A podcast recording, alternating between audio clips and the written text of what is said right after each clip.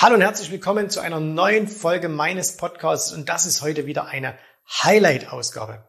Du weißt, wir haben auf YouTube in den letzten Jahren hunderte von Videos veröffentlicht und in diesen Videos sind echte Perlen dabei.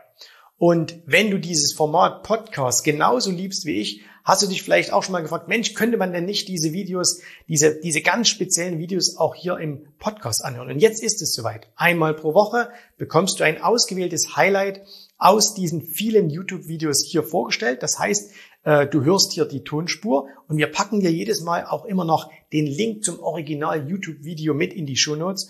Und äh, das heißt, du kannst das Ganze jetzt anhören und wenn du sagst, oh, ich will auch noch mal sehen, was hat der Jens da angezeichnet oder welche Charts gab es da, dann kannst du das entsprechend auf YouTube noch nachholen. So, jetzt aber genug der Vorrede, viel Spaß. Jetzt geht's los mit einer neuen Folge meines Podcasts.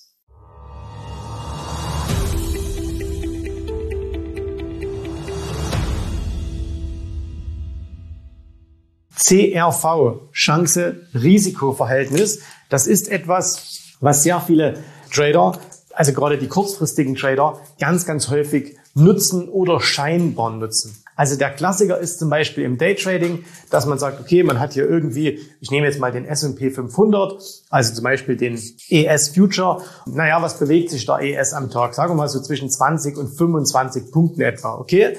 Also der macht am Tag eine Bewegung normalerweise zwischen 20 und 25 Punkten ähm, und lediglich an außergewöhnlichen Tagen wird's mal mehr. Also kann es auch mal 100 Punkte sein, aber sonst, das ist so der Schnitt 20, 25 Punkte etwa. Ne? Falls ihr übrigens hier überall klicken hört, äh, ich stehe ja hier bei mir im Handelsraum, bin ich allein, sondern wird überall hier fleißig gearbeitet. 20 bis 25 Punkte und jetzt machen viele Händler folgendes, sagen, ich möchte zum Beispiel immer ein CRV von, sagen wir mal, 2 zu 1 haben. Also das heißt, äh, für jeden Dollar, den ich riskiere, möchte ich mindestens 2 Dollar verdienen.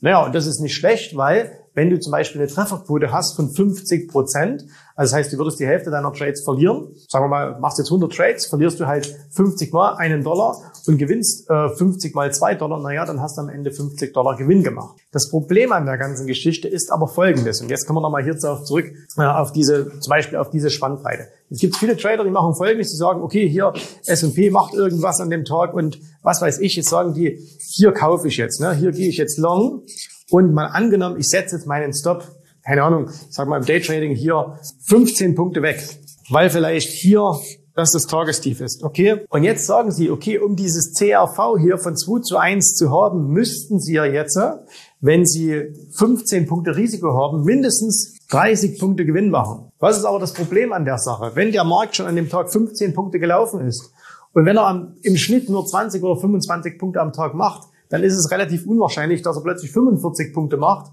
nur weil du halt denkst, ah, ich muss ja mit dem CRV von 2 zu 1 handeln. Ja? Das heißt also, was kann der maximal noch hier nach oben gehen, wenn es ein durchschnittlicher Tag ist? Vielleicht 5 bis 10 Punkte. Das heißt, es ist völlig illusorisch, hier auf 30 Punkte zu kommen.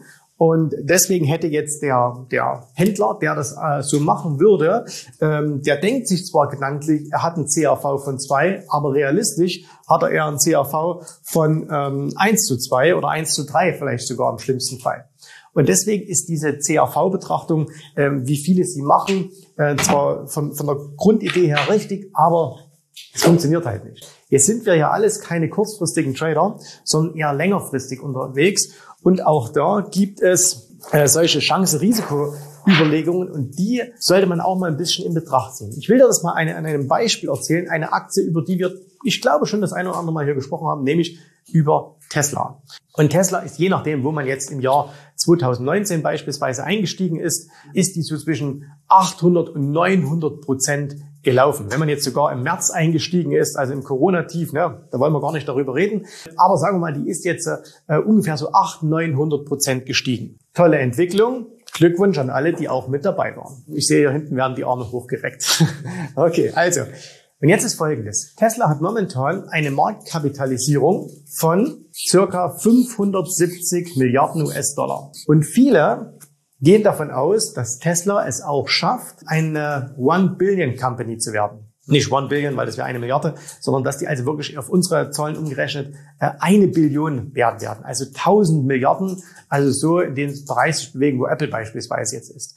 Und das sage jetzt nicht ich und das sagen jetzt auch nicht unbedingt die Tesla-Fans äh, oder die, die, die äh, Tesla-Aktionäre. Das sagt zum Beispiel auch jemand wie Frank Thelen. Äh, der hat er schon vor vielen Jahren gesagt, es gibt viele andere, die seit seit Jahren Tesla die Treue halten. Es gab kürzlich bei Motley Fool eine, ähm, eine Berechnung, dass man sagt, okay, die könnten sogar bis auf zwei Billionen hochgehen, wenn man das mal ein bisschen in die Zukunft preist. Ne? Also äh, nehmen wir einfach mal als Chance, dass wir sagen, okay, Tesla könnte von mir aus jetzt in den nächsten Jahren, vielleicht auch in einem halben Jahr, vielleicht auch in zwei Monaten, keine Ahnung, äh, könnten die also jetzt hier 1000 Milliarden wert werden. Von 570 Milliarden auf 1000 Milliarden äh, sind ungefähr 75 Prozent. Das ist die Chance, die wir jetzt haben, wenn du Tesla-Aktionär bist. Jetzt gibt es natürlich aber auch die andere Seite, und zwar, Tesla könnte auch ohne weiteres mal über Nacht 20, 30, 40 Prozent fallen.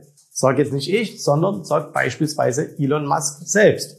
Hat das letzte Woche ein Interview gegeben, beziehungsweise hat seinen Mitarbeitern sogar gesagt, er sagt, hey, wir haben jetzt mittlerweile so hohe Erwartungen, äh, die in uns stecken, dass wenn wir einmal jetzt fail anbieten. Also das heißt, wenn wir einmal jetzt wirklich wieder was nach hinten schieben müssen, wenn irgendwas schief läuft, dann werden wir sehr stark abgestraft werden vom Aktienmarkt.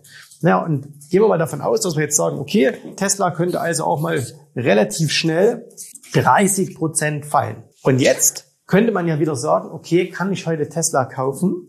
Im Grunde genommen doch ja, weil wenn ich sage, das Risiko ist vielleicht mal 30 Prozent und die Chance ist 75 Prozent, dann ist das doch viel mehr. Ne? Dann ist das doch, dann habe ich doch das doppelte, die doppelte Chance äh, als Risiko. Aber, und jetzt kommt das große Aber, was die meisten nicht auf dem Schirm haben, beim Chance-Risiko-Verhältnis geht es eben nicht nur um Mathematik, sondern da geht es auch um was anderes, nämlich Wahrscheinlichkeit. Es geht ja auch um die Wahrscheinlichkeiten. Das heißt, wie wahrscheinlich ist es denn, dass Tesla jetzt auf 1000 Milliarden geht? Wie wahrscheinlich ist es denn jetzt, dass Tesla jetzt mal über Nacht 30 Prozent fällt. So. Und wie hoch sind die Wahrscheinlichkeiten? Das kann dir niemand sagen, weil es niemand weiß. Also jeder, der jetzt sagt, na, die Wahrscheinlichkeit ist eher, dass das erreicht wird, oder die Wahrscheinlichkeit ist eher, dass das erreicht wird. Ihr könnt ja mal in die Kommentare schreiben, was ihr für wahrscheinlicher haltet. Erreicht Tesla eher 1000 Milliarden oder fallen sie auf, sagen wir mal, 350 Milliarden zurück? Also was ist denn, was ist das? Das sind alles nur Erwartungshaltungen, die wir haben. Das ist aber keineswegs irgendetwas, was wir kalkulieren könnten. Weil woher will man denn das wissen? Wir wissen doch gar nicht, wie die Börsen weitergehen. Und gerade wenn uns das, das Jahr 2020 etwas gelehrt hat, ist, dass immer wieder Dinge passieren können, die niemand auf dem Schirm hat. Und ich lese gerade nochmal ein Buch. Ich habe ja schon mal eine Biografie von Elon Musk gelesen, die sehr, sehr inspirierend ist. Und ich lese jetzt gerade nochmal ein Buch über Tesla speziell, äh, was auch sehr, sehr cool ist. Und Tesla stand auch schon mal ganz, ganz kurz vor der Pleite. Also das heißt, alles Tesla gäbe es heute nicht, wenn sich manche Dinge sechs Wochen verschoben hätten.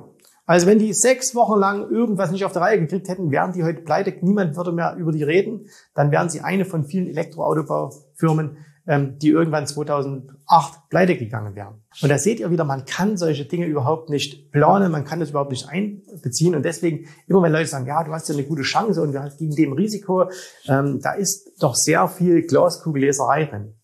Was kannst du jetzt auch machen? Und das ist jetzt das, was das Entscheidende ist. Wenn du jetzt sagst, du hast ja irgendeine Meinung dazu, ne? entweder du bist in Tesla investiert, wie ich beispielsweise, oder du sagst, du willst Tesla kaufen, kenne ich auch viele Leute, die jetzt plötzlich sagen, ah, ich möchte jetzt Tesla kaufen, ähm, oder es gibt Leute, die sagen, nee, um Gottes Willen, auf gar keinen Fall. Es gibt, ich kenne sogar Leute, die Short gehen wieder in Tesla, ja, was ich jetzt nicht zwingend machen würde angesichts eines neuen Allzeithochs gestern. Aber soll ja jeder machen, wie er denkt. Aber was kannst du machen? Indem du einfach immer die Gegenseite einkalkulierst. Das heißt also, wenn du jetzt long gehst und sagst, okay, das ist meine Erwartungshaltung hier, dass die eben noch weiter ansteigen, dann frag dich mal, was mache ich denn aber, wenn das hier passiert? Habe ich dafür einen Plan? Und umgekehrt, wenn du sagst, okay, meine Erwartungshaltung ist, dass die 30 Prozent fallen, dann frag dich doch mal, was ist denn dein Plan, wenn aber das zuerst kommt? Und die meisten blenden das aus. Deswegen habe ich Tesla auch als mal als Beispiel wieder genommen und ich freue mich schon super auf die Kommentare, die jetzt wieder alle schreiben, äh, was das für eine schlechte Firma ist. Also so zwischen Weltherrschaft und Untergang wird da jetzt alles wieder in den Kommentaren auftauchen. Es ist aber so, gerade bei so Dingen, die sehr mit Emotionen besetzt sind, ist es eben sehr, sehr häufig so, ähm, dass viele immer nur die eine Seite für sich betrachten. Wir leben ja ohnehin in einer kompletten Blasenwelt.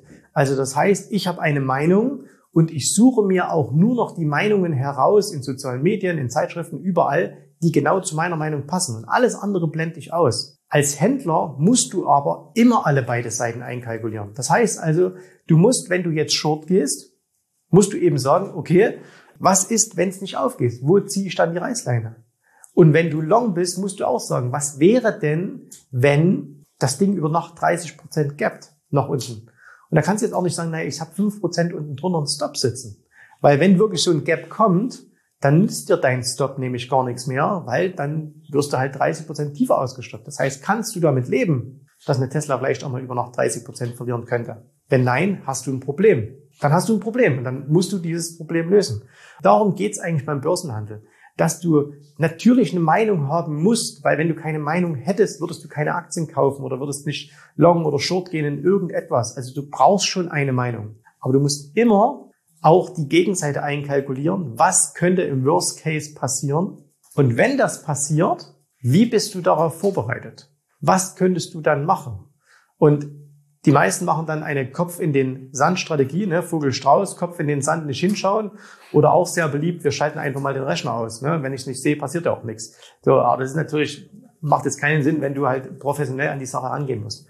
Und aus dem Grund ist das eigentlich auch das, was du aus diesem Video mitnehmen sollst. Ähm, geh mal deine Positionen durch, die du hast. Du hast eine Erwartungshaltung, warum du die gekauft hast. Jetzt musst du aber sehen, was wäre das Risiko?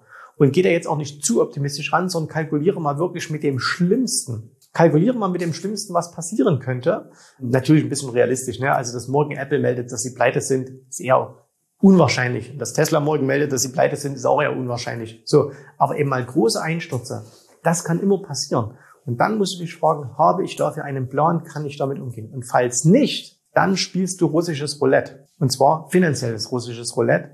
Und das solltest du tunlichst vermeiden. Ich hoffe, dir hat gefallen, was du hier gehört hast. Aber das war nur die Vorspeise. Das eigentliche Menü, das kommt noch. Und wenn du darauf Lust hast, dann besuche jetzt ganz einfach jensrabe.de-termin und vereinbare dort noch heute einen Termin.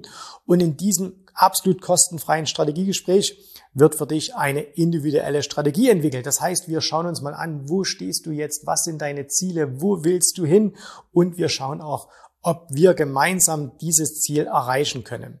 Und äh, du musst immer an Folgendes denken. Wenn du etwas im Leben erreichen willst, sei es es an der Börse, sei es beim Unternehmertum, dann brauchst du immer jemanden, der dir hilft, der schon auf einer Stufe ist, wo du noch hin möchtest. Und so wie jeder Sportler einen Trainer hat, so wie jeder erfolgreiche Selbstständige einen Mentor hat, so brauchst auch du an der Börse einen Mentor, der dir hilft, deine Ziele zu erreichen. In den letzten Jahren habe ich Tausenden von Menschen gezeigt, wie sie ein regelmäßiges Einkommen an der Börse erzielen, wie sie ihr Vermögen sichern können und auch du kannst das erreichen. Davon bin ich felsenfest überzeugt. Also, geh jetzt einfach auf jensrabe.de-termin und vereinbare noch heute deinen persönlichen Termin. Ich freue mich auf dich. Wir hören uns. Bis dahin. Tschüss, Servus, mach's gut. Bye bye.